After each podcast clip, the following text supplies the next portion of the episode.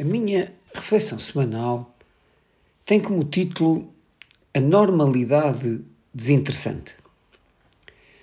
A natureza híbrida do semipresidencialismo português está assente numa estrutura constitucional que se apresenta controversa, principalmente para o mundo académico, na medida em que envolve aspectos presidencialistas e parlamentaristas. A metamorfose conceptual deste sistema de governo foi e será sempre acompanhada pelas circunstâncias políticas que abraçam determinado momento.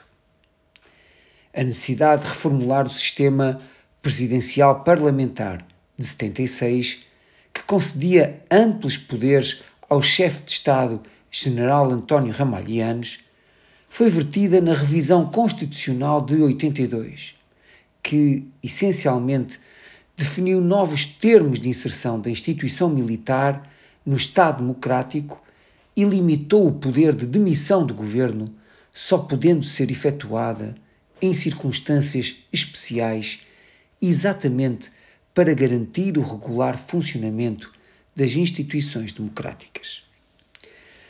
A coabitação frutuosa e positiva entre Marcelo Rebelo de Sousa e António Costa não interferiu com o campo de ação de nenhum deles.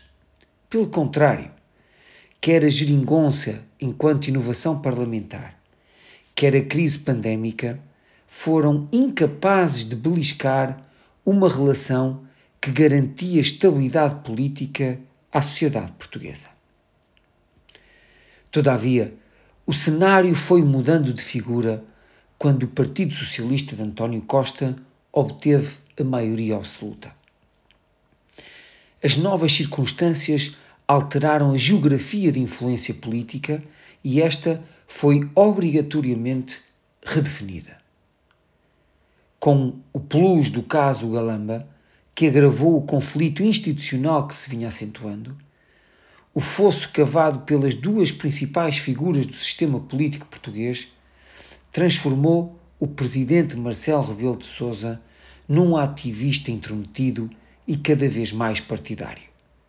Sem um legado estruturante para além de uma popularidade mediática que, não raras vezes, se torna uma normalidade desinteressante. O presidente Marcelo Rebelo de Sousa tem a obrigação de recuperar e reencontrar o seu papel em contexto de maioria absoluta. Sendo ele uma das personagens mais experientes da política portuguesa, tem de abraçar as suas causas, talvez menos as pessoas, dando-lhes a importância necessária para impactar a vida dos portugueses. Caso contrário, a continuar com este estilo, arrisca-se a ser apenas mais uma figura meramente nominal. A todos os ouvintes, o resto de uma boa semana.